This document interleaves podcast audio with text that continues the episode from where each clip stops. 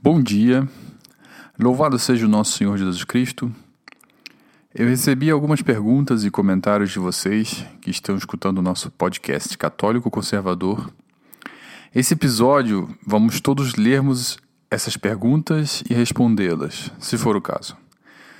O meu nome é Diogo Fernando, eu sou católico conservador e cientista político. Antes de continuar com o nosso podcast, eu gostaria de dizer o motivo de não estar sendo mais possível gravar podcasts com mais frequentemente. O motivo é que nasceu meu filho. Ele tem já dois meses, dois meses e meio. Nasceu no final de dezembro do ano passado. Aqueles que me escutam e são pais sabem o quanto um filho, especialmente é, recém-nascido demanda do tempo tanto do pai quanto da mãe. Tivemos um parto complicado que durou 36 horas de trabalho de parto. Sim, minha esposa é uma heroína.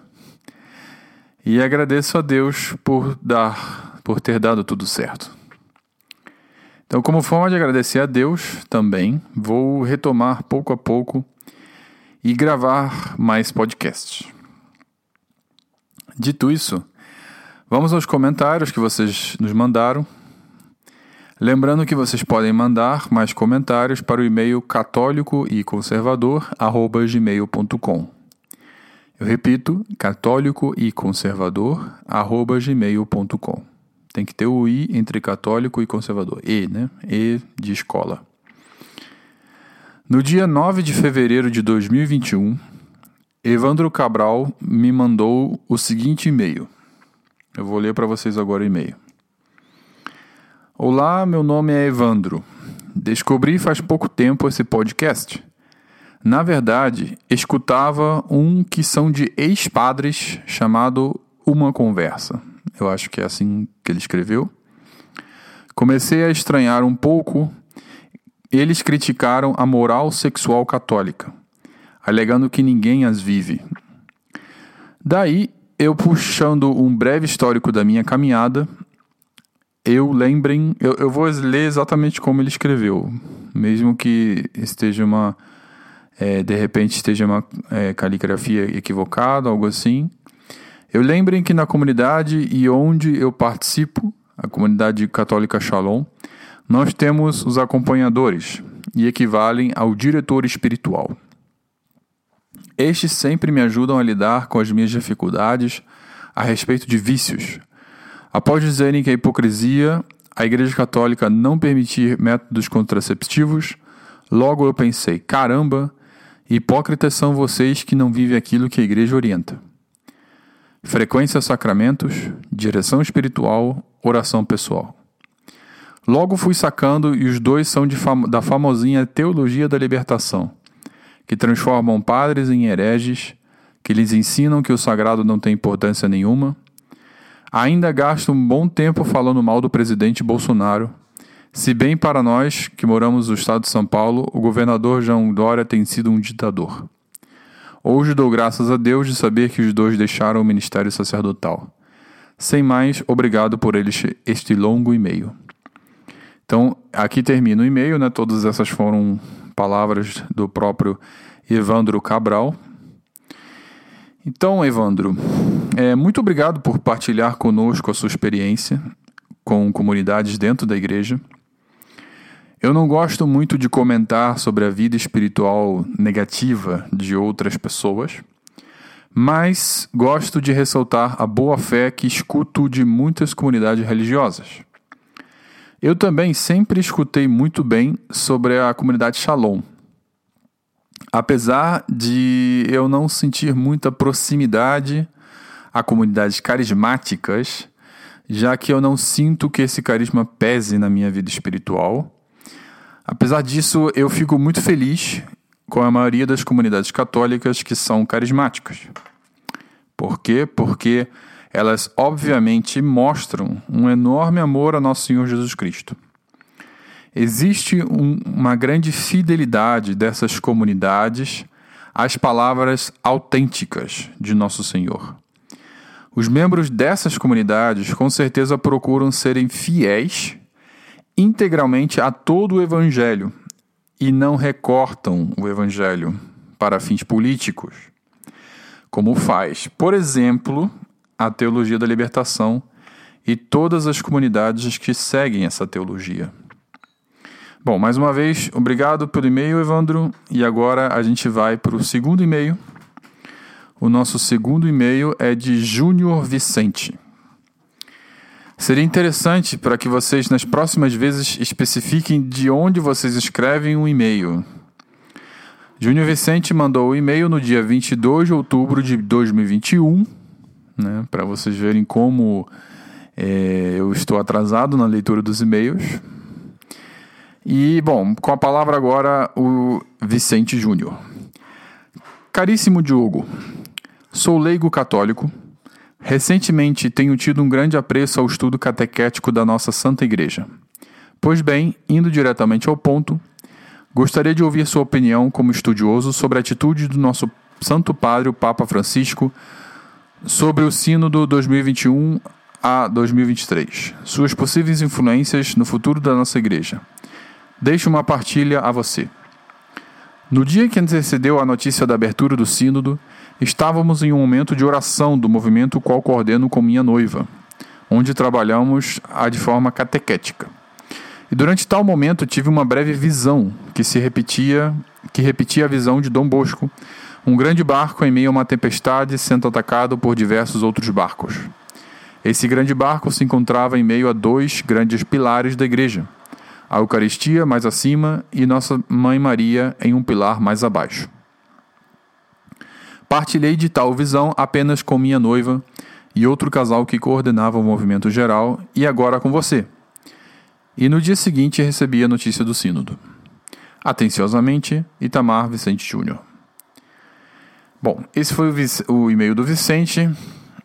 E eu digo, Vicente, Vicentini, obrigado pelo teu e-mail. Agradeço por tomar seu tempo para me escrever e partilhar sua experiência com todos nós. Eu peço desculpa tanto a você quanto ao Evandro por demorar a responder através de um podcast. Como eu disse, por motivos particulares não pude gravar. Mas por Deus, voltarei gradativamente a gravar esses podcasts. Bom, Júnior, primeiramente, eu gostaria de dizer que nós devemos ter doçura e bondade diante do nosso querido Papa. Não digo que você não tenha, mas eu escuto de muitos católicos uma verdadeira revolta com relação às suas atitudes e palavras históricas. Eu te digo, muitas vezes eu compreendo e algumas vezes acredito serem até mesmo válidas essas críticas. Mas isso não anula o fato de que ele é o nosso Papa. Eu vou fazer uma comparação agora para que nós possamos entender o que está acontecendo. Suponhamos que alguém tenha um pai que engana a mãe. Você descobre que o pai foi infiel muitas vezes e muitas vezes é, a sua mãe. Né? O que faria um verdadeiro católico diante dessa situação? Eu digo que ele faria. Ele faria o mesmo que fez o Padre Pio. O Padre Pio não xingou o próprio pai, não renegou o próprio pai, nem muito menos tratou mal o próprio pai. Mas no final da vida dele, do pai, eu digo, ele pediu para que o pai se confessasse. O pai aceitou, e nesse momento o pai não sabia o que se confessar. Daí o padre Pio disse: Lembra daquela americana que você encontrou quando foi aos Estados Unidos? É porque o Padre Pio, o, pai, desculpa, o pai do Padre Pio foi aos Estados Unidos para pagar os estudos teológicos do Padre Pio, para ele se tornar padre quando ele era uma criança. Mas nessa ocasião ele traiu a mãe do Padre Pio, não, o pai dele. Nós não sabemos quanto tempo o Padre Pio sabia desse fato, mas nós sabemos que ele sabia. O pai está errado. O suposto pai que nós teríamos também, se descobrimos, nesse padre hipotético, nesse pai hipotético, desculpa, é, também estaria errado. Mas isso não é motivo que reneguemos o nosso pai. Ou seja, que digamos que ele não é o nosso pai. Ele continua sendo o nosso pai. E nunca deixará de ser nosso pai. Entendeu? Então, quem entendeu, entendeu. Agora, dito isso, eu deixo claro que sim, acredito que algumas palavras do Papa Francisco, né, Papa significa pai em italiano, né, quem entendeu, entenda, ao longo desses anos do papado foram muito confusas, não todas, obviamente, algumas. E se levadas ao pé da letra, poderiam ser interpretadas facilmente como errada. Como no caso que aconteceu sobre dar a comunhão a pessoas divorciadas. Isso não é a minha opinião. Eu li o parecer de muitos teólogos de reputação renomada que afirmavam categoricamente que isso está errado e é muito pecaminoso. O próprio catecismo afirma isso.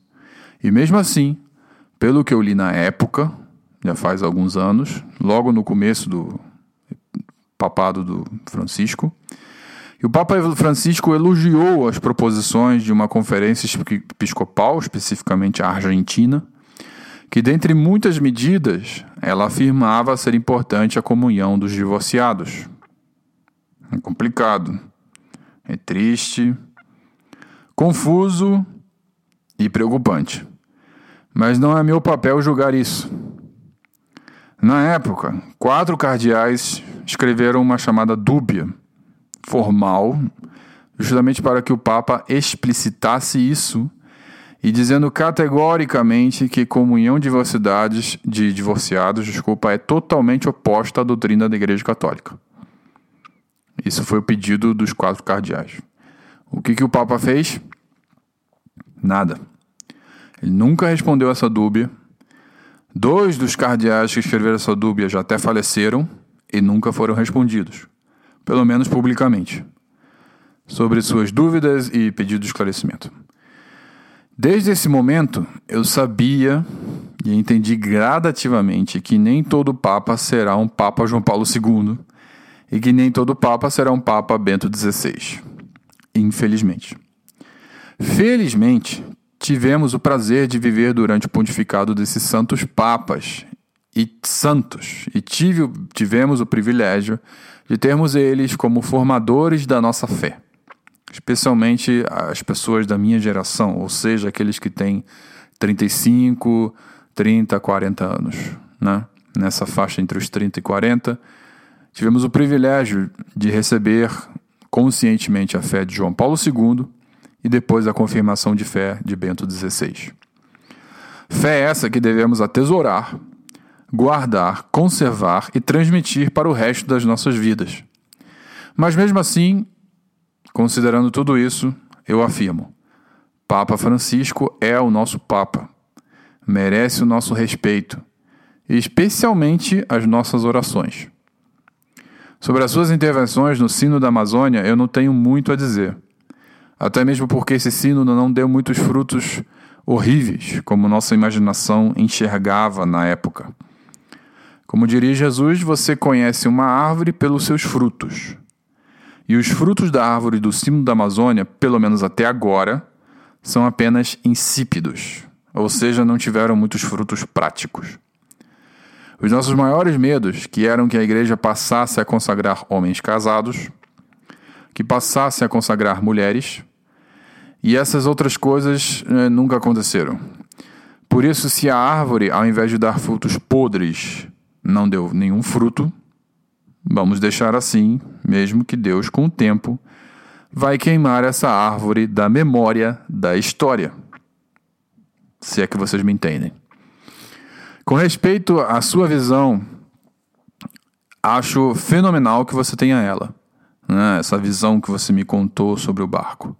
Agradeço a Deus que Ele é, deu esses dons sobrenaturais a membros específicos da nossa igreja. Surpreendentemente, eu escutei essa mesma visão da minha comunidade de consagrados, a qual eu pertencia. Né, eu pertenci durante 10 anos a uma comunidade de consagrados da Igreja Católica. A minha comunidade tinha ido ao Equador e foi falar com uma mística católica que, que existia lá, né? Ela descreveu essa minha comunidade como um pequeno barco que trazia uma pequena luz, mas essa luz era capaz de iluminar a imensidão do mar que estava na escuridão. Ao mesmo tempo, as ondas tentavam afundar esse barco, mas Deus estava com ela. Eu acho muito bonito que, no caso da tua visão, é, tem o pilar da Eucaristia e o pilar de Maria. Realmente, esses são os pilares da nossa vida cristã. Sem eles, a nossa fé morre facilmente diante dos nossos próprios pecados. Mais uma vez, obrigado por partilhar essa sua experiência. E um grande abraço, Júnior. Agora vamos ao e-mail de Christian Fábio, que mandou um e-mail bem pequeno no dia 20 de novembro de 2021. O e-mail é o seguinte: literalmente é uma frase. Me fale sobre a teologia da libertação, por favor.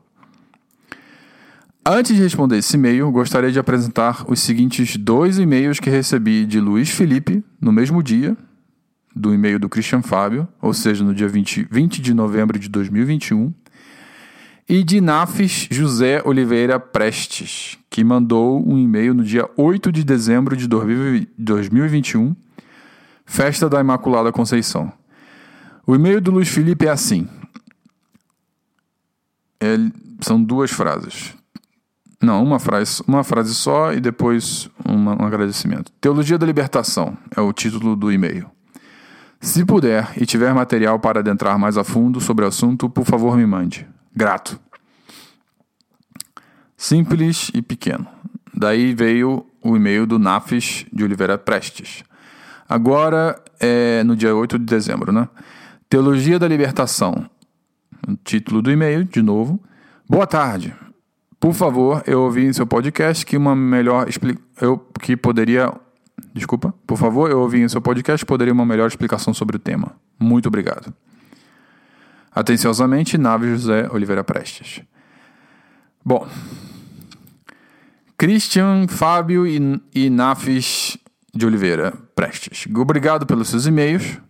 Mas eu acredito que para comentar sobre a teologia da libertação, que também foi citado pelo e-mail do Evandro, o primeiro e-mail que a gente leu, eu deveria fazer um podcast à parte, apenas com o título e falando sobre a teologia da libertação.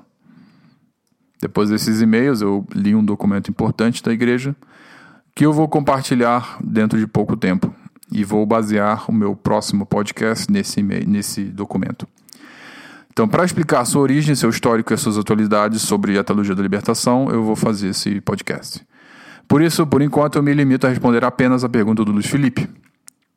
O Luiz Felipe, obrigado pelo seu e-mail.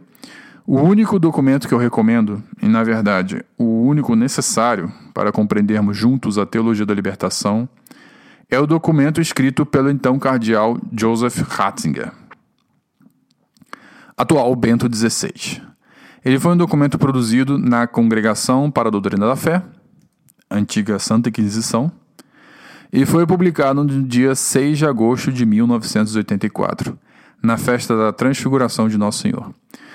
O nome do documento se chama Instrução sobre alguns aspectos da teologia da libertação. Nesse documento, o cardeal Ratzinger, atual Papa Emérito Bento XVI, deixa claríssimo todas as diretivas e todas as observações, ressalvas, críticas e condenações que devem ser feitas à teologia da libertação. Nesse documento é ainda hoje o melhor documento, na minha opinião, que temos da Santa Igreja Católica sobre a teologia da libertação. Então eu recomendo esse documento, Luiz Felipe, se você puder, leia. É sobre ele que eu farei o próximo podcast, como eu bem eu disse. Por fim, eu gostaria de ler o e-mail do Gabriel Moura, nosso último e-mail do dia. O título do e-mail é Dúvidas, Legítima Defesa e Armas. Já um outro tema, né? Depois de muito perguntarmos sobre a teologia da libertação, temos um tema que é baseado no podcast, no, recém, no podcast recente que eu lancei. Vamos lá, agora o e-mail. Boa tarde, Diogo. Tudo bem?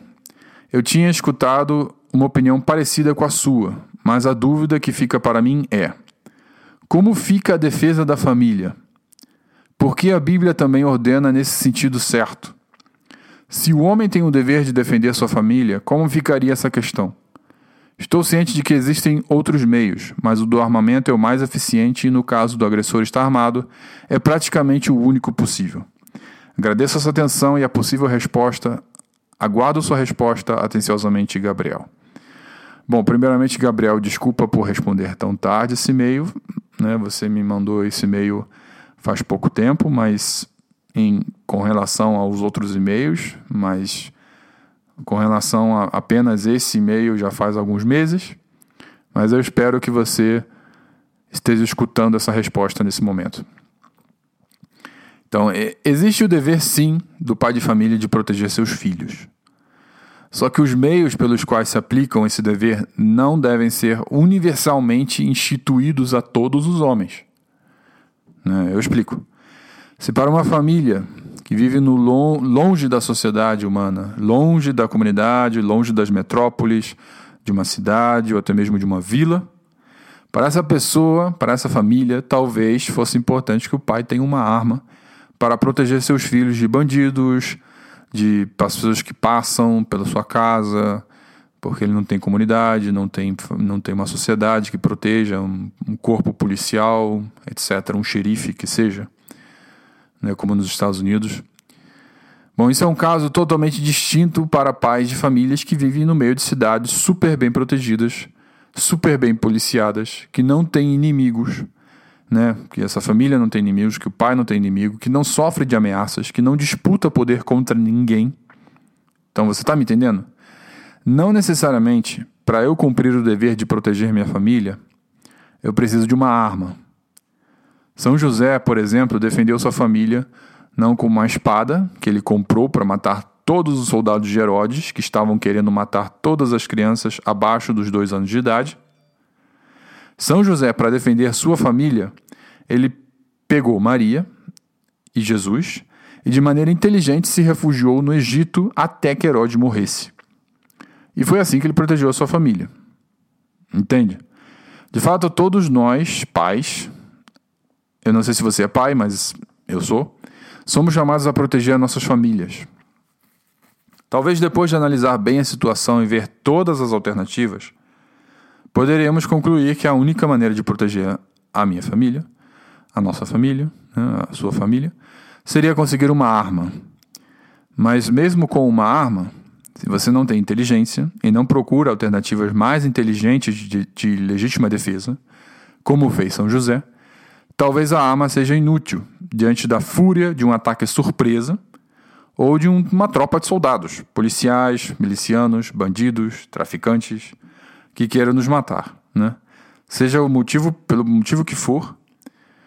Por isso, a melhor arma do homem é a oração, especialmente o rosário. E a melhor arma humana, humana essa é a melhor, a melhor arma divina é a oração, é o rosário. A melhor arma humana do homem é a sua própria inteligência e preparação. Não sei se vocês conhecem o canal Ei Nerd, que eu acompanho muito do Peter, né? O Peter, você deve conhecer, todo mundo deve conhecer, né?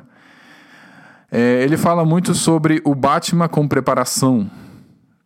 Que o Batman com preparação vence qualquer herói ou qualquer bandido. E é exatamente isso que eu quero dizer. Nós devemos ser, nós devemos estar preparados, especialmente os pais que têm o dever de proteger suas famílias. Devemos estar preparados para qualquer situação para responder de qualquer situação e de maneira mais eficaz. E provavelmente a arma, na maioria das situações, não é a situação, não é a, o meio mais eficaz que nós temos. Existem outros meios mais eficazes, como evitar certas situações. Por exemplo, eu não julgo isso as pessoas, os pais que desejam ter armas e que acham que a arma é a melhor opção deles. Apenas é a minha opinião particular que na maioria das vezes, se você não usa inteligência, se você não tem inteligência, não, não procura primeiro analisar todas as alternativas, todos os problemas e buscar a solução para todos os possíveis problemas, que é a preparação, você provavelmente a arma não somente não vai te ajudar, mas vai atrapalhar a tua própria vida. Então a nossa melhor legítima defesa é usar nossa cabeça nos momentos difíceis e antevermos perigos antes que eles sucedam e termos sempre o plano, o plano B preparado. Isso, aliás, é natural do ser humano. Pensar do homem, especialmente. Pensar em todas as alternativas e, em todas essas alternativas, pensar como proteger a nós mesmos e a nossa família. Eu, por exemplo, vou citar agora um exemplo concreto, né? De plano. Diante dessa guerra que está ocorrendo na Ucrânia, se esse conflito expandir até os limites da OTAN e houver uma terceira guerra mundial, o meu dever de legítima defesa não vai ser comprar uma arma. Seria uma tolice da minha parte achar que isso iria resolver o problema da minha família. Se chegam os russos com fuzis de guerra e aviões bombardeando tudo, bombardeando onde eu moro, por mais que eu compre a melhor arma que eu poderia ter, igual isso seria inútil diante dessa devastação toda. Por isso, a melhor maneira de eu defender a minha família é fugir para o Brasil, onde não existe esse conflito. E fazer isso antes que o conflito aconteça. Talvez, é, tá, como fez Jesus e Maria, né? Você entende? Isso significa estar preparado. É assim que cumprimos o nosso dever de proteger nossa família. Armas, às vezes, talvez nem sempre, mas aves, armas são inúteis se não atuamos com inteligência e perspicácia. Quero dizer, se não atuamos com inteligência perspicácia, elas não somente são inúteis, mas são até mesmo um perigo para nós mesmos. Se nós atuamos com inteligência perspicácia, talvez para alguns casos, em alguns pais específicos, algumas pessoas específicas, em situações específicas, seja sim melhor comprar uma arma. Não para ficar exibindo, como eu falei no podcast, mas apenas para a proteção própria e da família. Bom, então esse foi o último e-mail que nós recebemos. Obrigado, Gabriel Moura. E espero ter respondido a sua inquietação. Obrigado, pessoal, por estar escutando mais esse podcast. Mandem os seus comentários, críticas e dúvidas para o católicoconservador.gmail.com Repito, católicoconservador.gmail.com católico e conservador.gmail.com Que Deus os abençoe e até a próxima.